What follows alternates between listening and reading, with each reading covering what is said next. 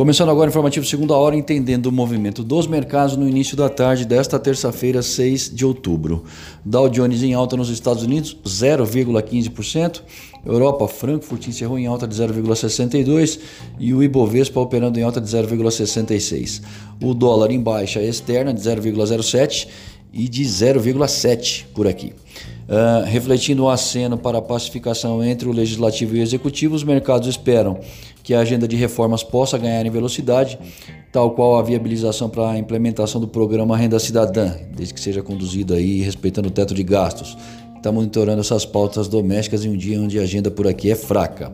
As vagas de emprego nos Estados Unidos diminuíram em agosto pela primeira vez em quatro meses é, foi a primeira queda desde abril. Isso aí foi o relatório de Oates informado aí nesta manhã. E o Jerome Powell, que tinha depoimento previsto para começar à tarde, já falou.